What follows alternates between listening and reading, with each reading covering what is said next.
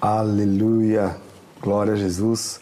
Boa noite, pessoal! Glória a Jesus! Tão bom estarmos aqui.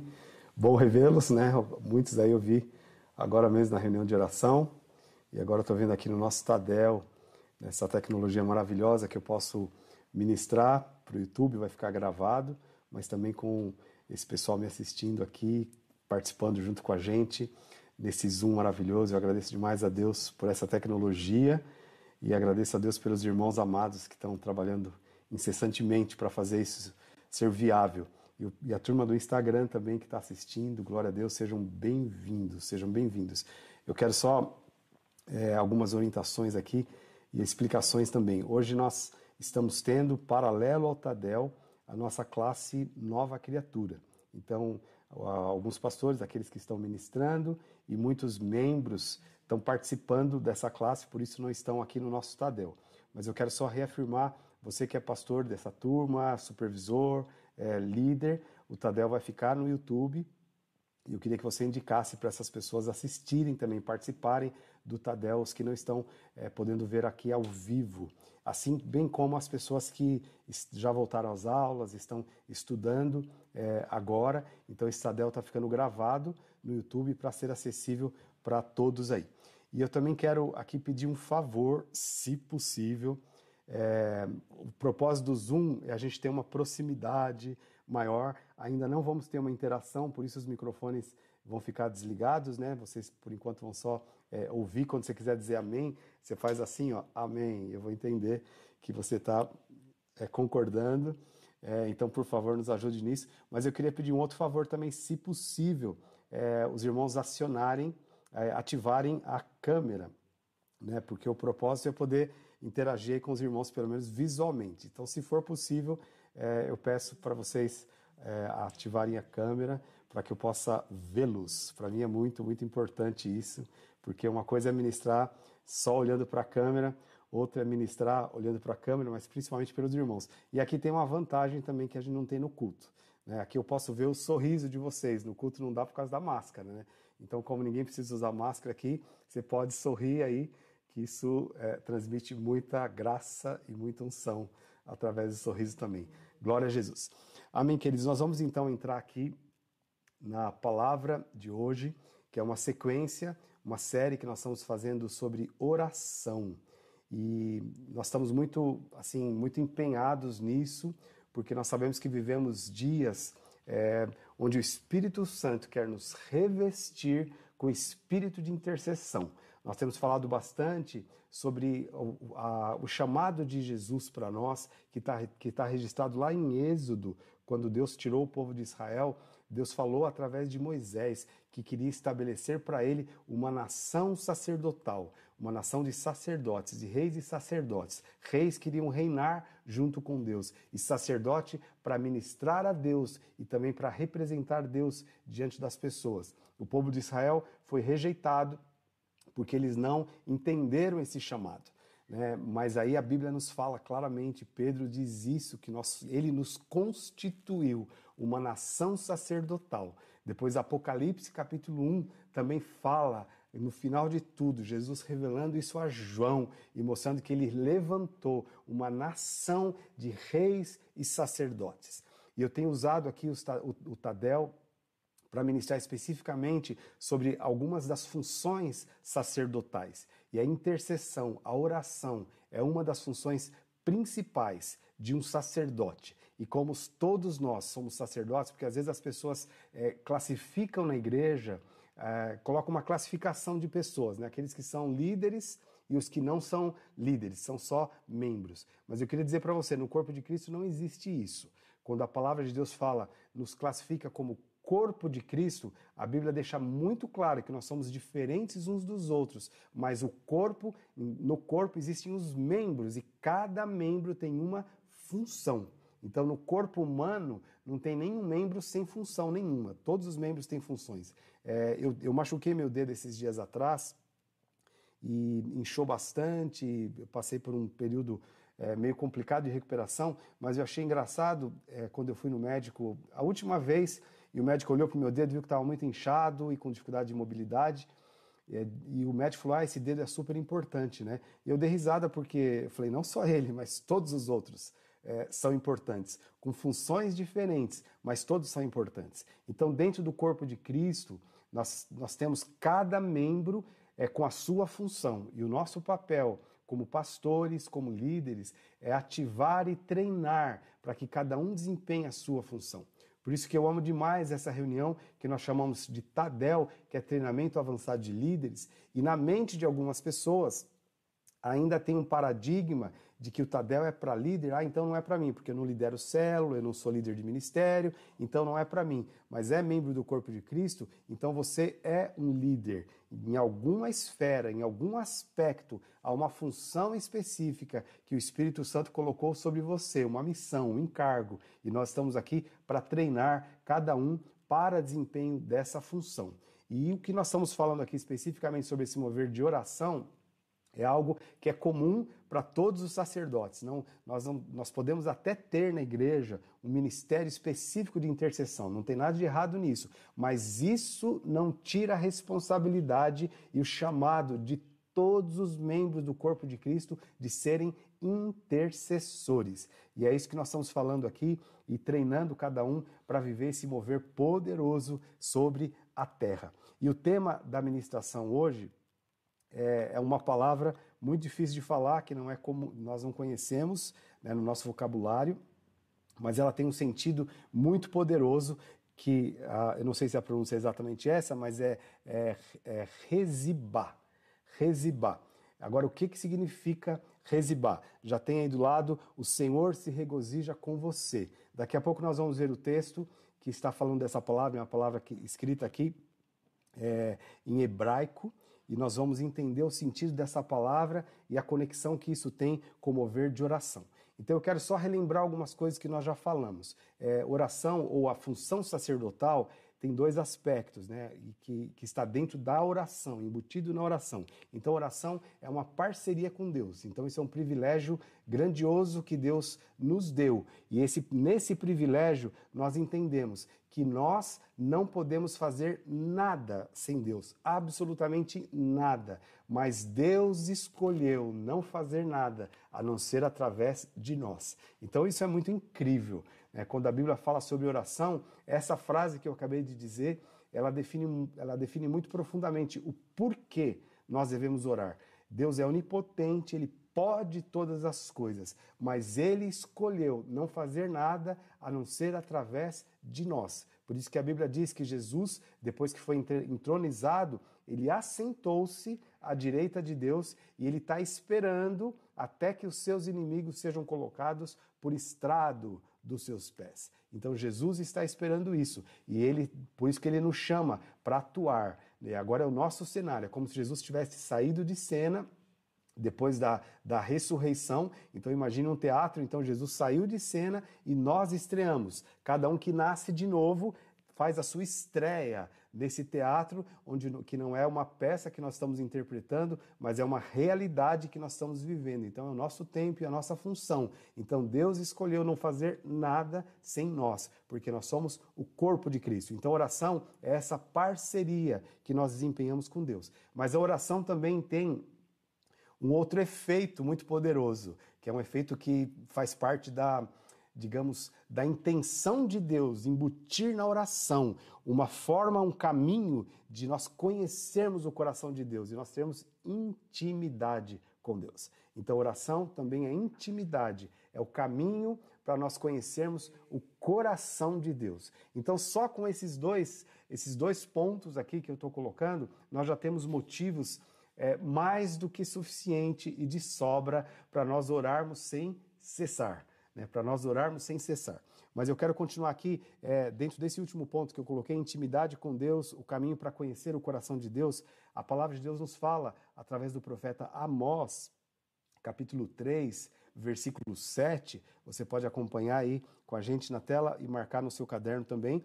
Diz assim: Certamente o Senhor não fará coisa alguma sem primeiro revelar o seu segredo aos seus servos, os profetas. Né? Então, aqui tem algo muito poderoso. Como eu disse, Deus se limita a não fazer nada, a não ser através de nós. E aqui Deus está dizendo ainda: para eu fazer algo, eu tenho que avisar alguém, eu tenho que avisar os profetas, eu tenho que avisar aqueles que estão antenados. E Deus vai avisar aqueles que têm uma vida de oração. Então, nós, a, a, Deus não quer nos pegar de surpresa. Quando nós entramos na intimidade, Deus vai revelar o coração dele e nós não seremos pegos de surpresa. Então, tudo isso está embutido nesse princípio do porquê orar, como orar, ao privilégio que nós temos de sermos uma nação sacerdotal, de pessoas que oram, que, que ligam os céus na terra. Agora, ainda dentro do, do tema dessa ministração aqui, que é resibar, eu quero entrar um pouquinho para a gente ter uma oração efetiva, irmãos. Nós precisamos ter os olhos abertos para entender quem nós somos. Paulo ele fala isso na, na carta de Efésios, nós lemos já esse texto, em Efésios capítulo 3. Paulo fala sobre a, a oração, na verdade, que ele tinha, que ele fazia pelos cristãos. E deixa eu só fazer um parênteses aqui. Todas as orações bíblicas, nós temos Paulo, por exemplo, orando em Colossenses, em Efésios e assim por diante, a oração de Jesus em João 17, todas essas orações, é, e, e, não só essas, mas as nossas orações, talvez a semana que vem eu falo um pouquinho sobre isso, ela não tem tempo de validade. Essa oração, ela é eterna diante de Deus. A oração, ela sobe diante de Deus. E nós vemos isso muito, muito, muito sério em Apocalipse capítulo 5, que fala sobre as orações que enchem uma taça diante de Deus. Então, mesmo a oração que Jesus fez há dois mil anos, a oração que Paulo fez há quase dois mil anos, essa oração não perdeu a validade. Por isso que nós podemos ler essas orações e absorver essas orações e repetir essas orações, porque são palavras que estão continuam ecoando e surtindo efeito no mundo. A oração dos santos lá atrás. Olha que coisa incrível. Eu não vou entrar a fundo nisso para não, não, não gastar tanto tempo, mas eu quero falar, talvez na próxima semana, um pouquinho sobre a validade da nossa oração.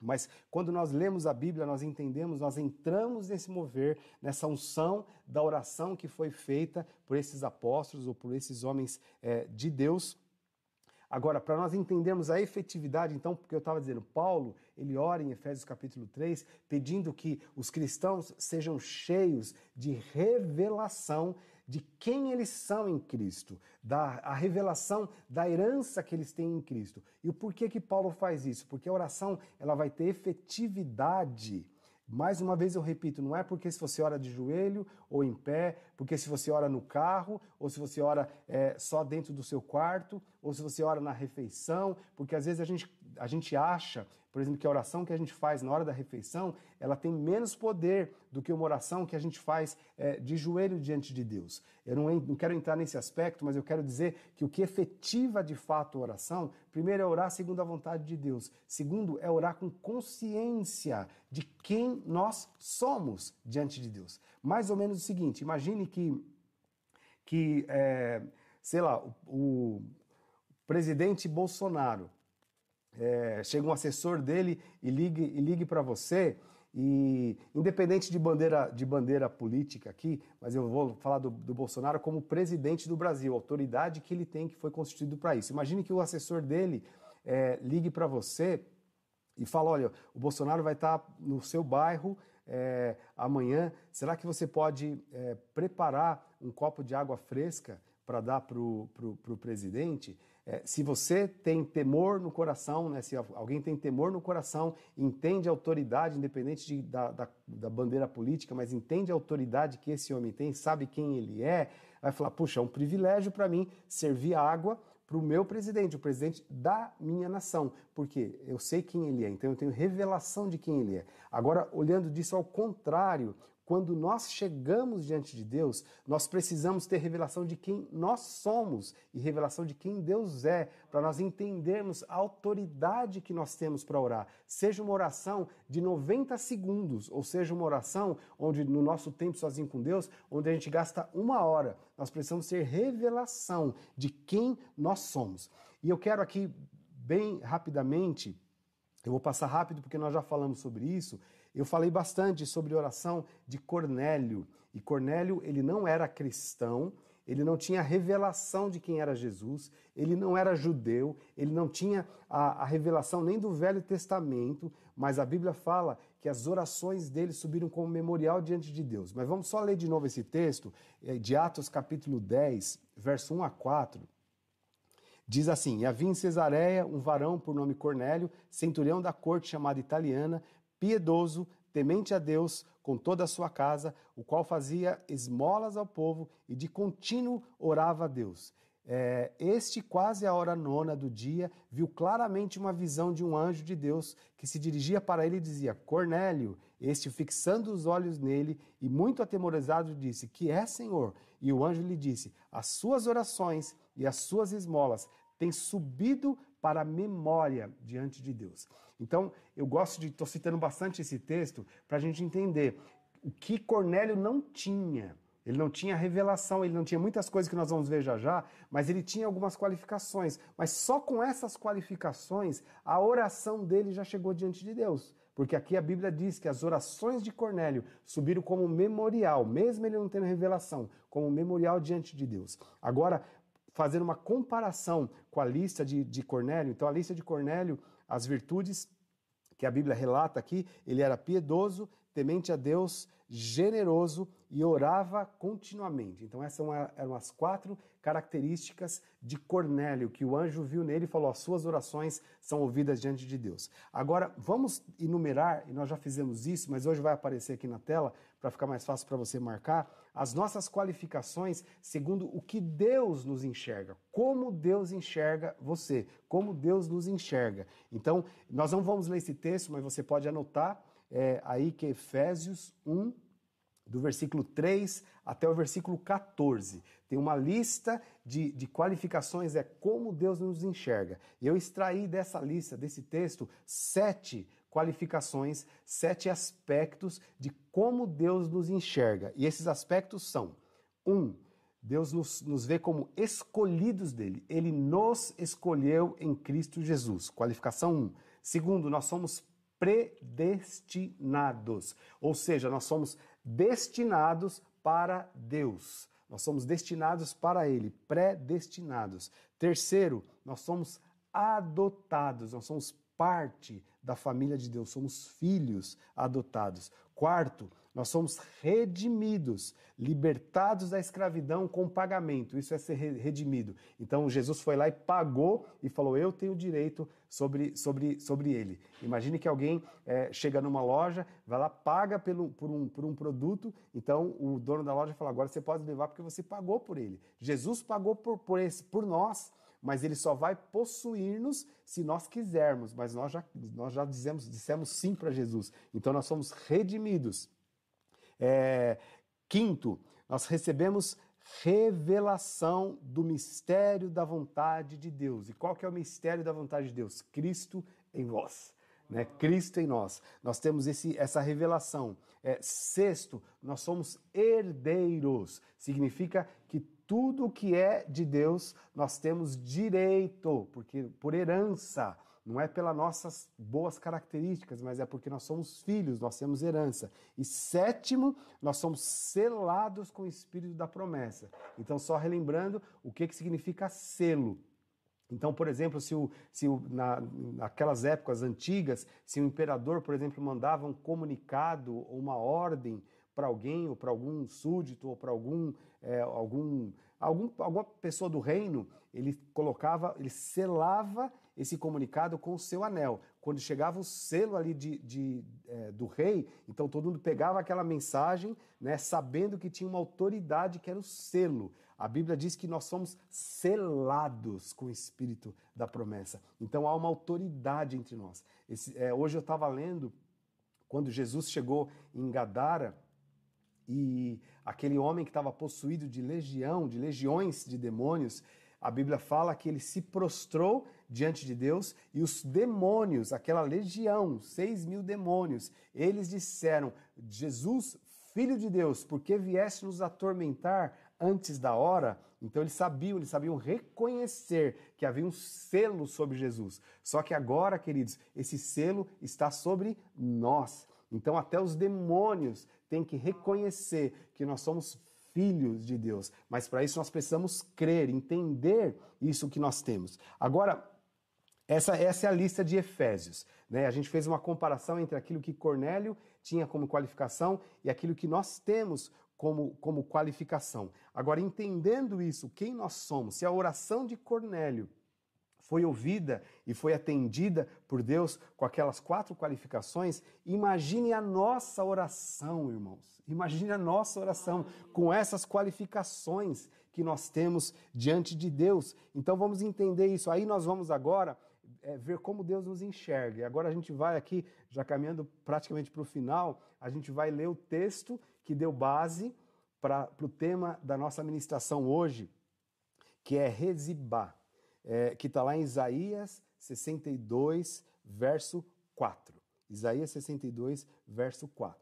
É uma profecia aqui sobre Sião, e nós sabemos que quando a Bíblia fala sobre Sião, está falando sobre uma visão é, não só física de, do Israel, é, mas uma visão espiritual da igreja. E olha o que, que a Bíblia diz a respeito de Sião: não mais a chamarão abandonada, nem desamparada a sua terra. Você, porém, será chamada Rezibá, e a sua terra Be Beulá, pois o Senhor terá prazer em você, e a sua terra será casada.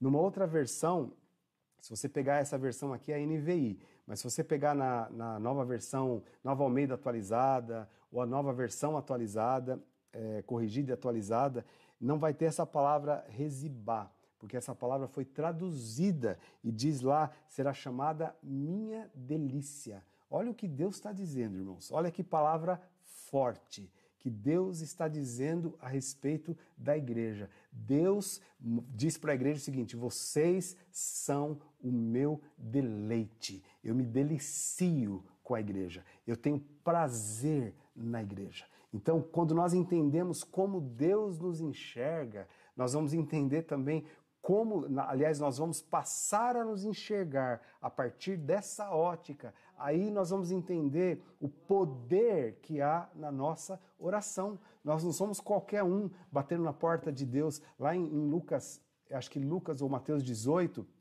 Jesus conta aquela parábola da viúva importuna e Jesus é muito impressionante essa parábola porque Jesus usa uma história da terra para exemplificar uma, uma verdade espiritual, mas Jesus usa isso até de uma forma oposta, porque ele diz o seguinte: uma viúva inoportuna, uma viúva que perturbava o juiz porque o juiz era iníquo. Mesmo ela perturbando o juiz e mesmo o juiz sendo iníquo, a Bíblia fala que o juiz atendeu essa mulher por causa da perseverança dela. Ela tinha um alvo só, é ser atendida pelo juiz. E ela não tinha nenhuma outra porta para bater. Se ela tivesse, ela teria batido. Ela poderia bater na porta de um vizinho, na porta de um amigo, na porta do prefeito ou na porta de um vereador, mas ela não tinha. Ela só tinha o juiz. Então ela falou: nem que seja que eu faça isso a minha vida inteira, mas eu vou fazer. E o juiz, percebendo isso, falou: Eu não tenho outra escolha, eu vou atender essa mulher. Aí Jesus pega essa história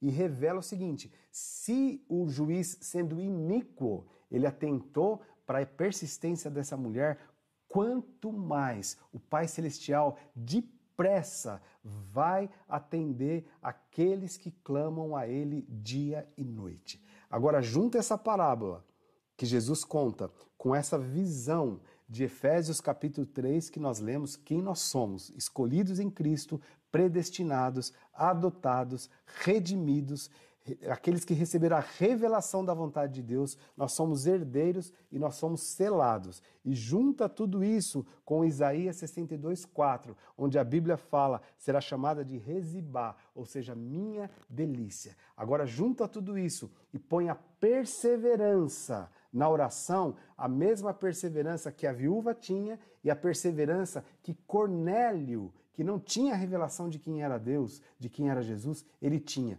Junta essa perseverança com cristãos que têm essa categoria, que têm essa revelação de quem são diante de, de Deus. Eu te pergunto, será que, os, que alguém vai ter, um cristão desse vai ter os céus fechados sobre si? Será que uma igreja que tem esse nível de revelação, mas que ora constantemente, vai ter o céu fechado diante de si? Eu te pergunto isso. Será? Será? Será que Deus vai resistir à oração de um justo? A palavra de Deus nos mostra, é, quando Tiago faz uma comparação entre a oração de Elias, e Elias, para muita gente, pode parecer, para os judeus, para os israelitas, inclusive, parecia que ele era o maior profeta do Velho Testamento, então que ele era uma grande estrela. Então as pessoas falam, ah, Elias orou. Né? Elias orou e, não, e deixou de chover por três anos e seis meses. Depois Elias orou e choveu. Só que Tiago vai lá e desmistifica isso. Ele fala: Elias era um homem sujeito às mesmas fraquezas que nós, mas ele orando insistentemente, Deus o atendeu. Será que Deus não vai atender a você e a mim, nós que somos mais uma vez escolhidos em Cristo, nós que somos predestinados, nós que somos adotados, nós que somos redimidos, nós que somos cheios de revelação, nós que somos herdeiros, nós que somos selados com o Espírito, nós que somos a delícia de Deus, será que Deus não vai nos atender? Queridos, eu digo que sim, com certeza, nós temos toda a base bíblica para isso, mas eu quero insistir aqui que a única coisa que falta, faltava para nós e não vai faltar mais é perseverança na oração perseverança na oração. Deus está nos chamando para isso. Deus está nos chamando para isso, para durante o dia nós perseverarmos em oração, nós orarmos pela igreja, nós orarmos pelo, pelos nossos governos, nós orarmos para que Deus mande mais trabalhadores, nós orarmos por unção de revelação, nós orarmos pela liderança, nós orarmos uns pelos outros, nós orarmos pelos nossos familiares. Irmãos, os céus vão aplaudir esse mover que vai subir da terra no nome de Jesus. Eu falei a semana passada sobre um projeto que nós queremos lançar, que é 90 segundos que movem os céus. E eu e não vou lançar esse projeto agora, nós estamos tendo a, a, a, classe Nova Criatura, muitos irmãos não estão podendo participar aqui, mas eu queria que você colocasse como alvo na sua vida, de você colocar o seu despertador lá três horas da tarde, que eu acho que é um horário muito legal, que a gente depois vai falar sobre isso, mas três horas da tarde, para você tirar 90 segundos para orar. A oração que Jesus ensinou os discípulos dizendo o seguinte: rogai ao Senhor da seara para que mande trabalhadores. E você colocar a sua vida à disposição do Senhor Jesus como sacerdote. Eu queria dizer que a oração, queridos, é, nós vamos mudar de patamar, porque quando a gente fala de oração, é, muitas vezes, como cristãos, a, a, normalmente 100% da oração está voltada para nossa necessidade. Eu preciso de uma casa, eu preciso de um carro, eu preciso de um salário melhor, eu preciso disso, e não está nada errado. Nós podemos sim orar, isso vai, os céus vão se abrir sobre nós, mas nós precisamos sair um pouco para fora disso.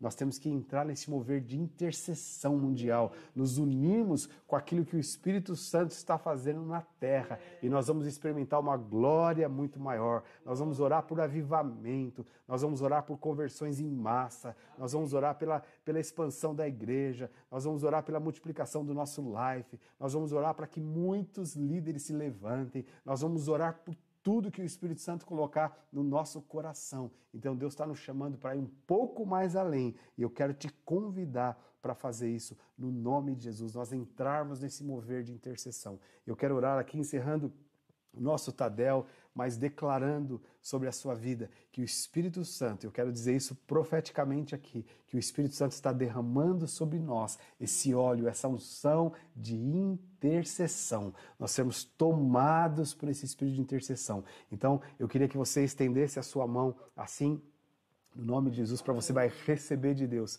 essa unção, que ela vem também como um bendito encargo sobre a nossa vida. Não, a oração não é um peso sobre nós, mas a oração, queridos, é um prazer que nós temos, porque nós somos a delícia dos céus. No nome de Jesus, Pai, nós nos colocamos diante de Ti, Senhor, e te, eu te peço agora, Pai, sobre a minha vida, sobre a vida de todos os meus irmãos que estão participando agora desse Tadel, que nós somos, que nós sejamos tomados, Pai, por esse Espírito espírito de intercessão, Senhor. Nós queremos, ó Deus, ir além, Senhor. Nós queremos estar unidos ao céu, Senhor, para que a tua vontade seja feita na terra. Obrigado por quem nós somos, Senhor. Obrigado pela a forma como o Senhor nos enxerga. Eu peço, ó Deus, que o Senhor possa abrir os nossos olhos para que possamos nos enxergar como o Senhor nos enxerga, Pai, no nome de Jesus, e assim nós possamos chegar com ousadia no trono da graça, Senhor. Sabemos, ó Deus, que nós recebemos de Ti, ó Pai, misericórdia, graça sobre graça e resposta a todas as nossas orações. Eu abençoo a vida dos meus irmãos e eu declaro esse mover, Senhor, sobre cada um, Pai,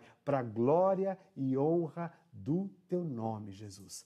Amém, amém. Glória a Jesus, glória a Jesus, queridos. Eu estou muito feliz de fazer parte desse momento junto com vocês. Eu agradeço a todos os irmãos que estão conectados, os irmãos que estão aqui no Zoom. Glória a Deus pela sua vida. Se você não está conectado no Zoom, está assistindo no YouTube, está tudo bem. Se você está assistindo no Instagram, também está tudo bem. Mas se você quiser participar, do Tadel via Zoom, você também pode, peça o link para o seu líder, para o supervisor, para que você possa participar também via Zoom e vai ser poderoso. E mais uma vez eu peço, espalhem esse link, está no, tá, no, no YouTube já, espalhem esse link para os membros da, do live, para as pessoas que não puderam assistir, para que nós possamos estar todos na mesma página, no nome de Jesus. Ah, e mais um alerta, só um aviso importante. Nós temos tido nos nossos cultos, graças a Deus, uma quase superlotação, porque nós temos um limite no espaço do prédio baseado na, na lei. E por isso que nós temos ah, as inscrições, né, para os irmãos se inscreverem lá, para a gente ter ideia de quantas pessoas vão para o culto, para a gente saber a hora que a gente vai precisar fazer um terceiro culto. Mas eu fiz uma. A gente, como a gente não tem cobrado inscrição na entrada, é, eu pedi para os irmãos, nesse domingo, fazer uma checagem de quantas pessoas que foram para o culto se inscreveram e quantas foram sem inscrição. E eu percebi que mais ou menos 25 a 30% das pessoas vão para o culto sem fazer inscrição. Então a gente fica um pouco assim, nesse domingo, Graças a Deus a gente está muito feliz com isso, mas deu quase superlotação. Então eu peço para vocês, se inscrevam no culto, avise os irmãos do live para se inscreverem no culto, para a gente poder saber exatamente a quantidade de pessoas que vão, para que a gente não ultrapasse o limite e quando for necessário, aí a gente vai fazer o terceiro culto assim que for necessário. Então, por favor, eu peço para os irmãos se inscrevam no culto e avise todos os membros para se inscreverem, aqueles que vão para o culto também. E aqueles que estão assistindo em casa, no, no, culto online, glória a Deus pela sua vida. Você pode continuar assistindo. Para a gente é um prazer. Eu sei que a unção de Deus também tem atingido a sua vida de uma forma muito especial. No nome de Jesus. Obrigado, queridos. Que Deus abençoe, que a unção do Senhor seja sobre a sua vida, sobre a sua casa, sobre o seu life. No nome de Jesus, nós amamos vocês e até domingo para quem vai no culto e até, e até terça-feira para quem vai estar no Tadel aqui, no nome de Jesus. Deus abençoe. Tchau, tchau.